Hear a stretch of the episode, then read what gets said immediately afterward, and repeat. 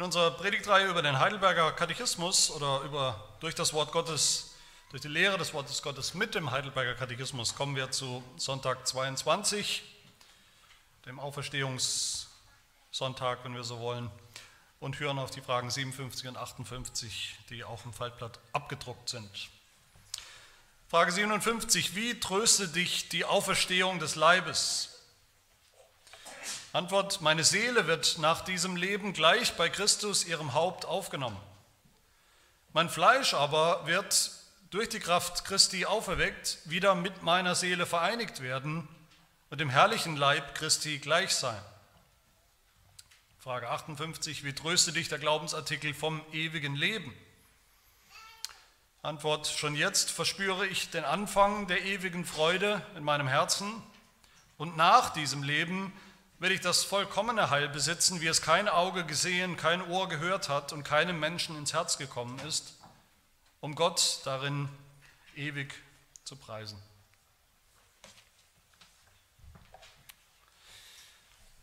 Wenn man sich mal anschaut, wie die Menschheit, wie Menschen so leben, da kann man eigentlich den Eindruck bekommen, da muss man den Eindruck bekommen, da muss man sagen, der Mensch, alle Menschen eigentlich leben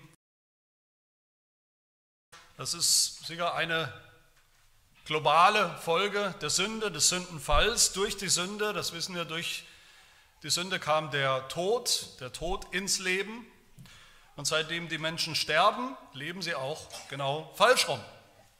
Was meine ich damit? Ich meine damit, dass wir so tun, als wäre dieses Leben im, im Diesseits, diese 50 oder 70 oder 85 oder 90 Jahre, als wäre das das entscheidende, der entscheidende Faktor, als wäre das das, was zählt, eigentlich das Einzige, was zählt, das Entscheidende. Und danach, falls es überhaupt noch was gibt über den Tod hinaus, was man ja, so viele Leute denken, nicht sagen kann, falls es da was gibt, dann wäre das sozusagen das Sahnehäubchen, der Bonus, das Plus,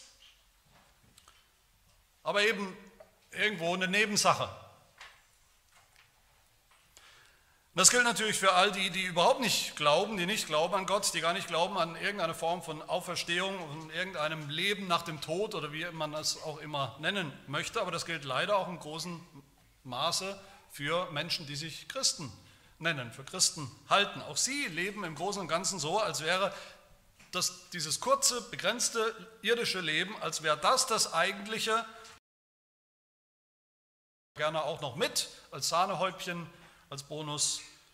Aber das ist eben falsch rum. Das stellt eigentlich alles, damit stellen wir alles auf den Kopf. Wenn wir uns, schwierig da jetzt ein Beispiel zu finden, ein Vergleich, aber wenn wir uns mal ein Tier anschauen, vielleicht ein kleines Kälbchen, was äh, ein, zwei Jahre oder drei Jahre vielleicht Kalb sein darf oder, oder, oder dann Kuh sein darf, in der Freiheit rumspringen darf auf der Weide, nur um dann danach 10 Jahre oder 20 Jahre angebunden zu sein in irgendeinem Stall, angeschlossen an eine Melkmaschine und muss da seine Existenz fristen, bis es eben vorbei ist, dann würden wir sagen, und da schreien viele Leute auf und sagen, das ist doch keine Existenz für so ein Tier, das geht doch nicht.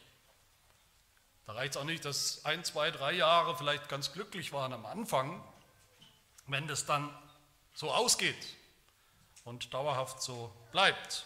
Vom Ende her betrachtet macht das keinen Sinn, so eine Existenz. Und für uns Menschen ist das eben auch so. Für uns Menschen heißt das die Frage nach dem Tod gibt, ob wir nach unserem körperlichen Tod, der uns ja alle ereilt, da sage ich euch hoffentlich nichts Neues, ob wir in irgendeiner Weise weiter leben, ob es ein ewiges Leben gibt oder nicht, diese Frage ist nicht müßig oder nebensächlich oder eine, eine, eine, Sache für ruhige Stunden, wenn wir dann mal alt sind, wenn wir in Rente gehen und können am Kamin sitzen und darüber nachsinieren, ob es sowas gibt oder nicht. Das ist auch keine Frage, die überhaupt nur die Zukunft angeht, das Jenseits. Also nur eine Frage, die man sich stellen müsste, wenn man dem Tod nahe ist, was wir ja alle sind. Niemand hat eine Garantie, dass er 90 wird oder auch 70 oder 50 wird. Und natürlich diese Frage, was da passiert nach unserem Tod, ob da was ist und wie das weitergeht, ist eine Frage oder die Antwort darauf, die auch schon unser Leben im Hier und Jetzt natürlich völlig prägt und verändert und verändern muss. Wenn wir alle sterben und danach ist einfach aus und vorbei, wenn das also tatsächlich so wäre, dann müssten wir eigentlich alle zugeben, da, da könnten wir eigentlich alle nur zynisch werden, was dieses Leben angeht, weil es eigentlich sich kaum lohnt, so richtig damit anzufangen. Es lohnt sich kaum für 70 oder 80 Jahre irgendwas Großes, ein großartiges Lebenswerk aufzubauen, uns zu bemühen, etwas aus dem Leben zu machen, weil es eben so schnell vorbei ist. Dann bleibt uns nur das Beste aus diesem kurzen Leben zu machen. Das Beste bedeutet dann, dass ich es ausreize, auf Teufel komm raus, dass ich es richtig krachen lasse, dass ich mich selbst feiere und das Leben feiere bei jeder Gelegenheit. Oder wie es der Apostel Paulus sagt, auch sehr zynisch, wenn die Toten nicht auferweckt werden, dann gilt für uns alle das Lebensmotto, lasst uns fressen und saufen, weil morgen sind wir tot. Das wäre dann die Konsequenz. Da uns der Tod alle angeht, ohne Ausnahme,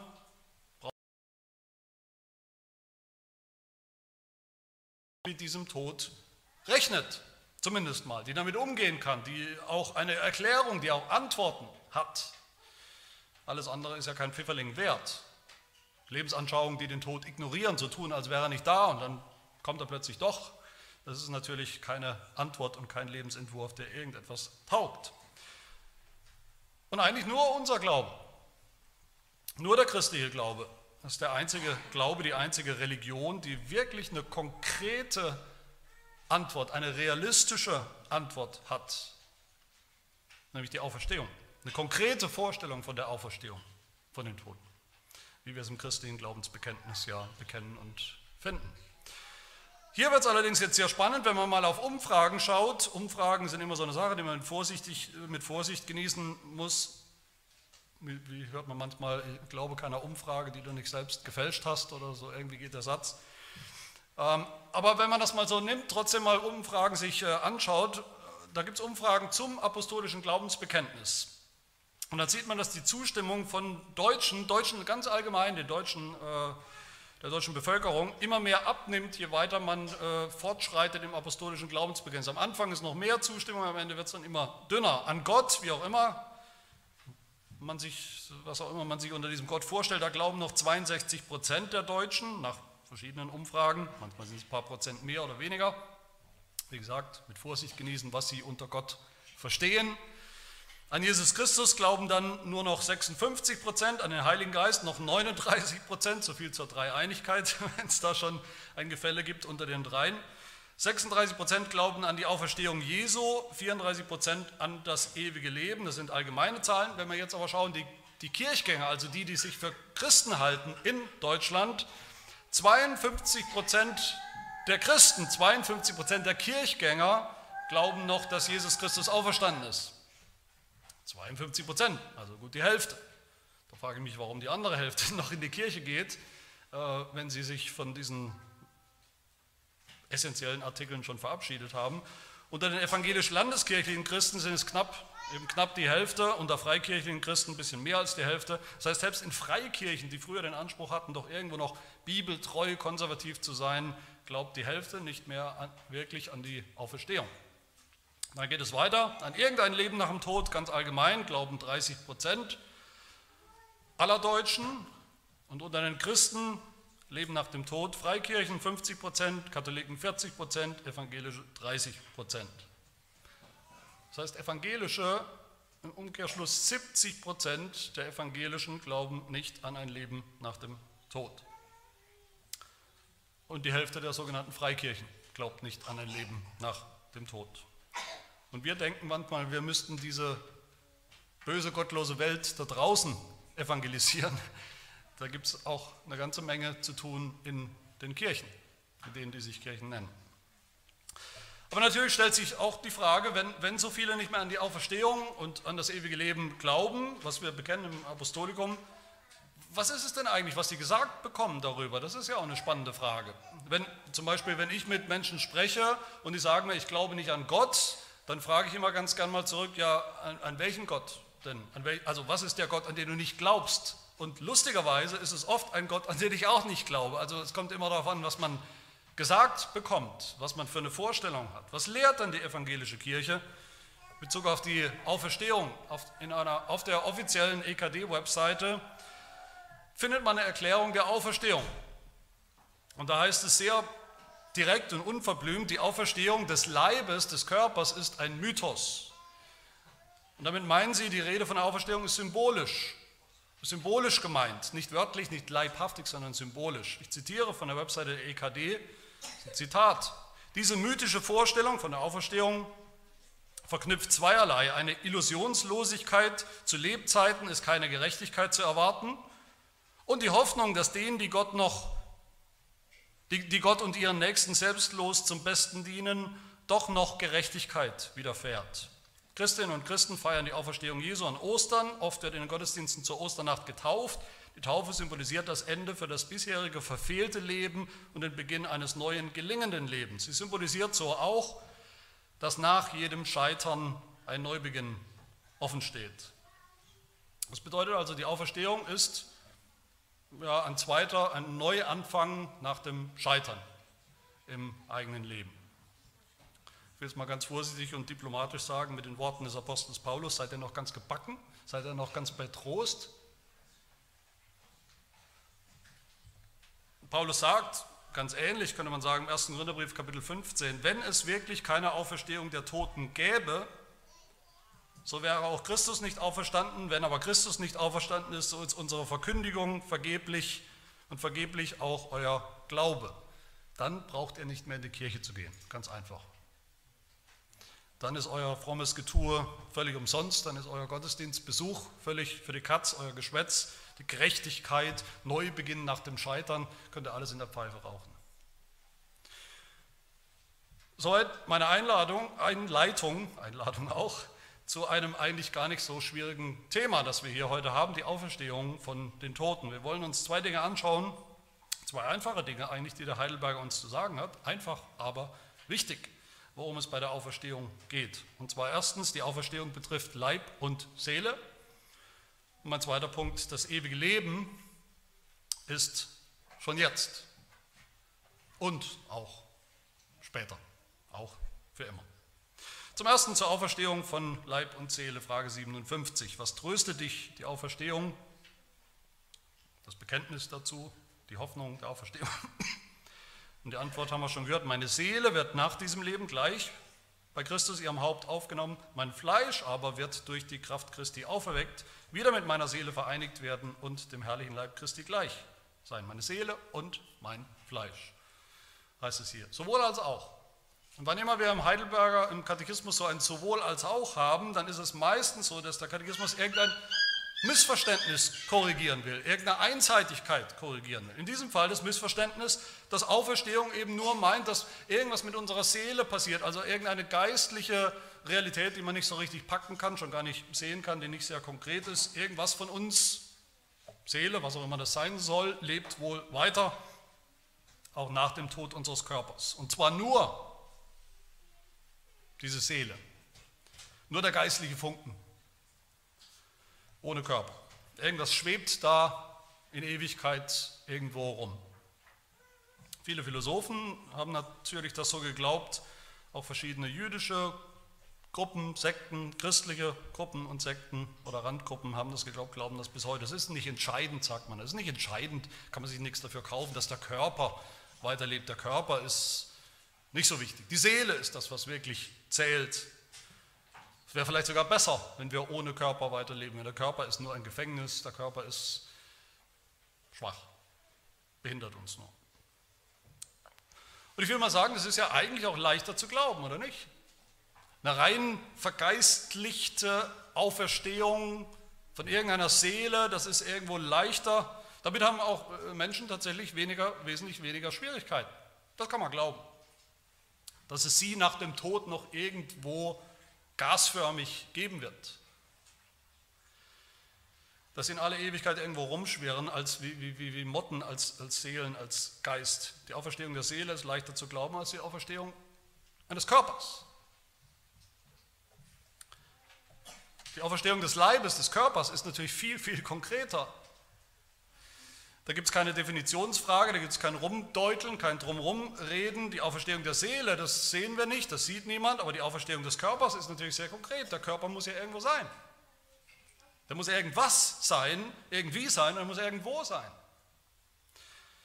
Und Frage 57 heißt eigentlich im, im, im deutschen, in der deutschen Ur, äh, Urfassung vom Heidelberger, da heißt es, was tröstet, tröstet dich die Auferstehung des Fleisches? Normalerweise ist auch die Rede vom Leib, aber da heißt es ausdrücklich die Auferstehung des Fleisches. Damit wissen wir, worum es wirklich geht.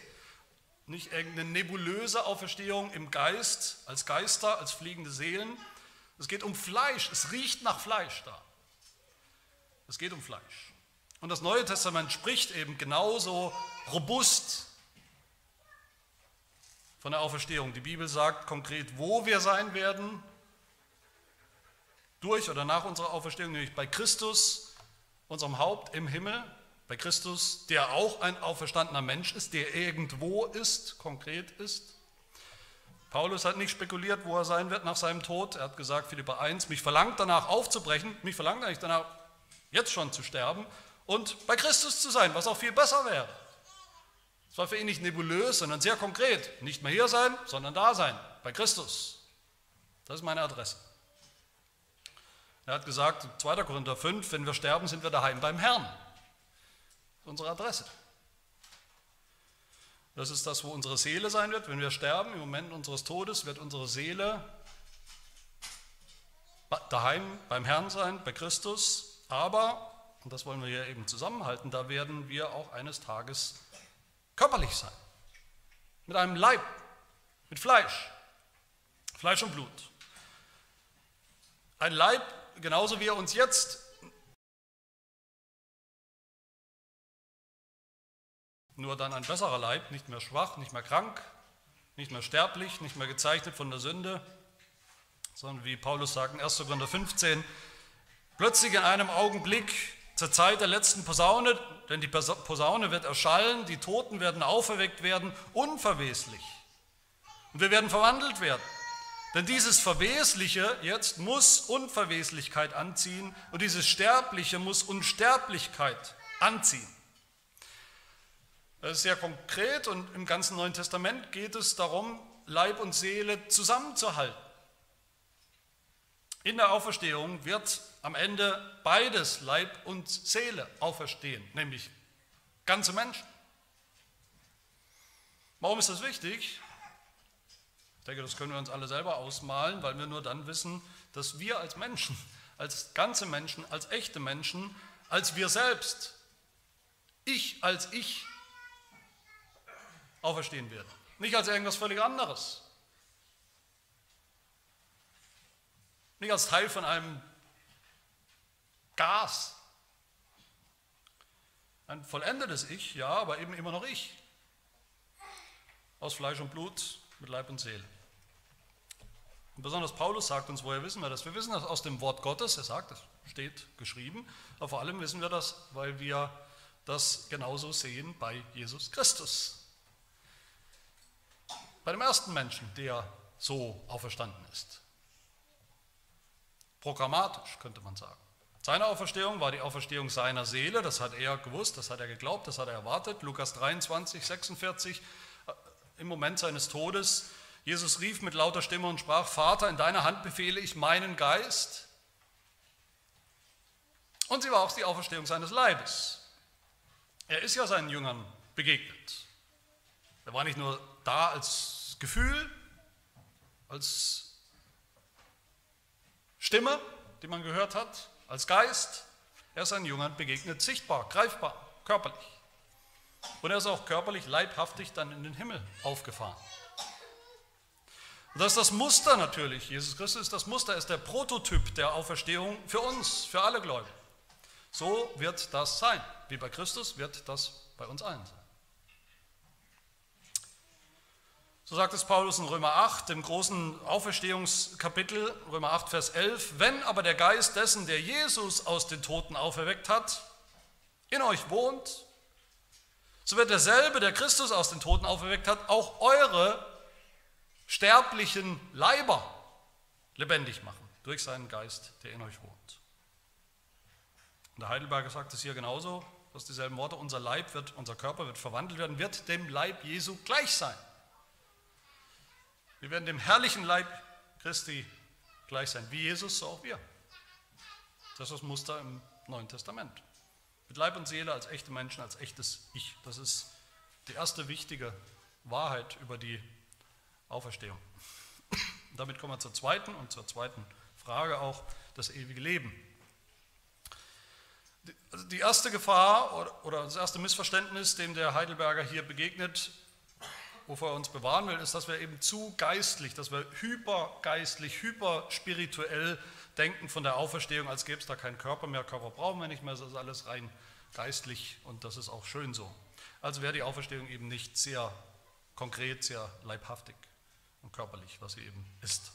Und die zweite Gefahr, um die geht es in der zweiten Frage, das ist, dass wir meinen, Auferstehung ist eben rein was fürs sogenannte Jenseits, für später. Das ewige Leben ist für später, also für die, für die Ewigkeit, die wir oft verstehen als später irgendwann. Also es ist nur relevant, wenn es dann mal soweit ist. Also kurz bevor ich, wenn ich mit einem Bein im Grab stehe, dann wird es so langsam relevant. Deshalb erklärt der Heidelberger uns, was wir meinen, wenn wir vom ewigen Leben reden, wenn wir das bekennen im apostolischen Glaubensbekenntnis. Wir glauben an das ewige Leben. wenn wir vom ewigen Leben reden, reden wir nicht abstrakt von einer unsterblichen Seele, wie manche das denken. Ja, das ist ewig, die Seele, die ist irgend so ein Ding, eine Substanz, die kann nicht sterben, der kann man nicht den Chaos machen, die kann man nicht vernichten. Wir reden auch nicht von Ewigkeit, wie manche Philosophen das verstehen, einfach als endlos lange Zeit, irgendwann. Der Katechismus sagt, was tröstet dich die Verheißung des ewigen Lebens? Und die Antwort, schon jetzt verspüre ich den Anfang der ewigen Freude in meinem Herzen. Und nach diesem Leben will ich das vollkommene Heil besitzen.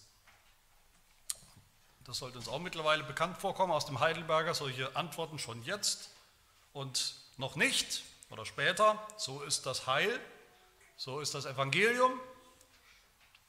Das Evangelium gilt schon jetzt für alle, die glauben, aber es ist auch noch nicht alles da. Schon jetzt und noch nicht gilt für das Evangelium. So ist es auch mit dem ewigen Leben, das ja im Mittelpunkt des Evangeliums steht. Auch das haben wir schon jetzt wenn wir glauben. Das ewige Leben ist nicht nur zeitlich, ist nicht irgendeine zeitliche Kategorie, zukünftige Kategorie, sondern ein Leben in ganz anderer Qualität, in einer Qualität, die nicht mehr verloren geht, ewig nicht mehr verloren geht. Johannes 3, Vers 36 sagt Jesus, wer an den Sohn glaubt, der hat ewiges Leben. Der hat es schon. Johannes Wer mein Wort hört und dem glaubt, der mich gesandt hat, der hat ewiges Leben und kommt nicht mehr ins Gericht, sondern er ist schon vom Tod zum Leben hindurchgedrungen. Wer glaubt, der hat das Gericht schon überholt, hinter sich gelassen, der ist schon auferstanden gewissermaßen, der hat schon ewiges Leben. Das ist die Lehre des Neuen Testaments. Natürlich meint das an dieser Stelle nicht die Auferstehung des Leibes, die ist eben noch nicht passiert, die haben wir noch nicht, die kommt noch. Aber geistlich sind wir schon auferstanden, wenn wir glauben. Und wie kann das sein? Solange wir auf, auf, auf uns selbst schauen, dann macht das keinen Sinn. Aber solange wir auf uns selbst schauen, macht nichts im Evangelium irgendeinen Sinn. Das Evangelium macht nur Sinn, wenn wir auf Jesus Christus schauen. Und das Evangelium ist, dass wir in Christus sind. Alles, was er getan hat, was er erlebt, das gilt auch uns. Wie Jesus, so auch wir. In Jesus haben wir schon neues Leben, haben wir schon sein neues Leben, sein Auferstehungsleben. In Jesus sind wir schon gestorben, auch schon geistlich auferstanden. Paulus sagt das in Römer 6, Vers 4. Wir sind also, nicht wir sollen oder wollen, wir sind also mit ihm begraben worden durch die Taufe in den Tod, damit gleich wie Christus durch die Herrlichkeit des Vaters aus den Toten auferweckt worden ist, so auch wir in einem neuen Leben wandeln. Paulus überspringt da eigentlich, was er sagt, wir sollen wandeln, wir sollen leben als Auferstandene. Warum? Was er hier mehr oder weniger ausgeklammert hat, aber voraussetzt, weil wir es auch schon sind. Wie auferstandene Menschen leben, kann man nur, wenn man es schon ist. Mein Lieben, das Evangelium ist, wie der Katechismus uns hier sagt, am Ende, nach diesem Leben werde ich das vollkommene Heil besitzen, wie es kein Auge gesehen, kein Ohr gehört und kein Menschen ins Herz gekommen ist, um Gott darin ewig zu preisen. Nach diesem Leben, ja, mit Leib und Seele werde ich dieses Heil besitzen, diesen Gott besitzen, die Gemeinschaft mit ihm, ohne Störung, ohne Flecken, ohne Sünde. Und das ist wunderbar. Aber das Evangelium ist eben noch viel, viel radikaler als das. Das Evangelium ist die gute Nachricht, dass all das schon angefangen hat. Zu haben ist, schon Wirklichkeit ist. Dass die neue Schöpfung, der Himmel, die kommen wird, schon gekommen ist, schon angebrochen ist. Mitten in dieser Zeit. Dass wir schon jetzt neu sind schon jetzt als auferstanden, als neue Menschen, als geistige Menschen leben können und sollen. Dass wir schon Anteil haben an der Kraft der Auferstehung. Die Kraft, die eines Tages sogar selbst unseren verwesten, verrotteten Körper auferwecken wird, neu machen wird. Diese Kraft wirkt schon jetzt. Und sie wirkt schon jetzt in unserem Leben. Deshalb sagt der Katechismus dann eben, schon jetzt empfinde ich den Anfang der ewigen Freude in meinem Herzen. Und er meint es nicht emotional. Ich empfinde da was, als wäre es so, ist aber nicht.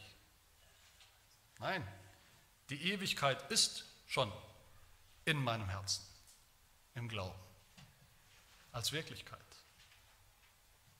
Schon jetzt haben wir den Anfang der Ewigkeit, den Anfang des ewigen Lebens. Schon jetzt erleben wir das. Und das verändert alles. Das verändert unser ganzes Leben. Nur so können wir, wie gesagt, eigentlich anfangen, sinnvoll zu leben. Auch im Diesseits. Ein Leben der Heiligung, das wir vorher gar nicht leben konnten als Sünder.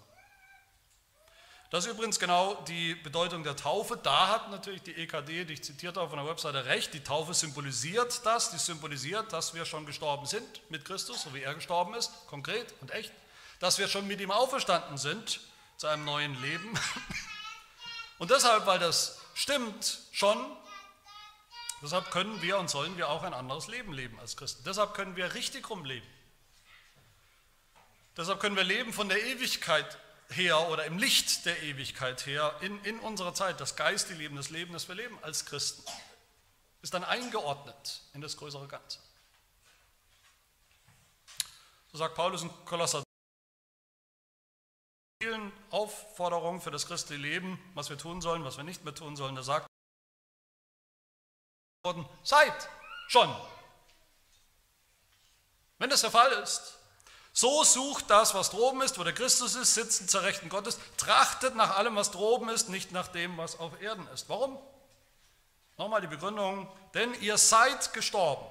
Euer Leben ist schon verborgen mit Christus in Gott. Meine Lieben, das Evangelium ist nicht, dass wir uns hier in unserem irdischen, begrenzten, beschränkten Leben bemühen, einigermaßen gehorsam zu sein, damit wir dann nach diesem Leben auch möglicherweise, hoffentlich, auferstehen werden. Das Evangelium ist, wir sind schon auferstanden mit Christus. Wir haben schon neues Leben, geistliches Leben, ein unvergängliches Leben, ein ewiges Leben, qualitativ ewig. Und deshalb sozusagen rückwirkend sollen und dürfen und können wir auch entsprechend anfangen zu leben. Wer das begriffen hat, der empfindet auch schon jetzt den, diesen Anfang der ewigen Freude in seinem Herzen, in seinem Leben. Der weiß, das, was wir hier anfangen, das christliche Leben, so unvollendet es hier jeden Tag erscheint und so unvollendet es auch bleiben wird als Projekt in diesem Leben, das wird dann auch ganz sicher vollendet. Wenn wir sterben, wenn wir vor Gott kommen, wenn wir auferstehen. Noch einmal Kolosser 3. Wenn der Christus unser Leben offenbar werden wird, dann werdet auch ihr mit ihm offenbar werden in Herrlichkeit. Das heißt, dann wird man sehen, dann werden wir sein, wer und was wir sein sollen. Die Vollendung. Dann werden wir das vollkommene Heil besitzen, wie der Heidelberger sagt, wie es kein Auge je gesehen, kein Ohr gehört und keinem Menschen ins Herz gekommen ist, um Gott darin und so ewig zu preisen. Das ist Liebe Gemeinde, das ist die Hoffnung der Auferstehung, die ist real und greifbar, so wie Jesus, so real wie Jesus als Mensch, als erster Mensch tatsächlich körperlich, fleischlich, leibhaftig auferstanden ist. Und sie ist real und greifbar und konkret, weil sie eben schon heute gilt, schon heute Realität ist, schon heute da ist. Wenn wir glauben, dann sind wir in Christus, dann sind wir mit Christus gestorben, der alte Mensch, dann sind wir mit ihm auch auferstanden und dann werden wir auch eines Tages selbst sichtbar und greifbar auferstehen mit einem neuen Leib, mit Leib und Seele dann, als echte, ganze Menschen, als echtes Ich und wirklich bei ihm sein in Ewigkeit. Meine Lieben, lasst uns nicht zu diesen 70 Prozent der sogenannten Christenheit gehören, die das alles nicht glaubt, wahrscheinlich sind es noch mehr, die das nicht begreift und die deshalb auch leben als gäbe es das alles nicht. Die leben wie Heiden. Die leben ohne wirkliche Hoffnung der Auferstehung. Das Evangelium ist eine Hoffnung, Realität für heute. Für jeden Tag unseres Lebens als Christen. Nicht eine banale Vertröstung auf irgendein Jenseits, irgendeine Zukunft, nicht eine banale Vertröstung auf irgendeinen Neuanfang nach einem gescheiterten Leben. Das ist die wahre lebendige Hoffnung auf das Ziel, die Vollendung, die Herrlichkeit bei Gott, für uns selbst als vollendete, zum Ziel gekommene Menschen, an der wir schon heute Anteil haben, wo wir schon heute den Vorgeschmack erleben und genießen können und wo wir schon heute dementsprechend leben dürfen und können und sollen. Amen. Wir beten. Ja, wir danken dir für diese wunderbare größte aller Hoffnungen, die Hoffnung der Auferstehung, der Auferstehung von den Toten. Unsere geistliche Auferstehung, die Auferstehung der Seele und unsere leibliche Auferstehung, die eines Tages kommen wird. Eine Hoffnung, die du selbst bestätigt hast, verbrieft und versiegelt hast, gewiss gemacht hast, Wirklichkeit gemacht hast in deinem Sohn Jesus Christus, der sie selbst konkret erlebt hat mit Zeugen und wir mit ihm im Glauben verbunden. Und so schenke uns jetzt jeden Tag, dass wir in dieser Auferstehungskraft leben, je länger, je mehr. Dass wir leben durch die Kraft des Geistes, der der Lebendigmacher ist, der uns erneuert und verändert jeden Tag, der uns wegführt vom alten Menschen, der schon gestorben ist und der eines Tages nicht mehr existieren wird und hin zum neuen geistlichen Menschen, der wir schon sind. Hin zu unserem Ziel, dass wir dich ewig preisen werden im Himmel als vollendete Menschen. Das bitten wir in Jesu Namen. Amen.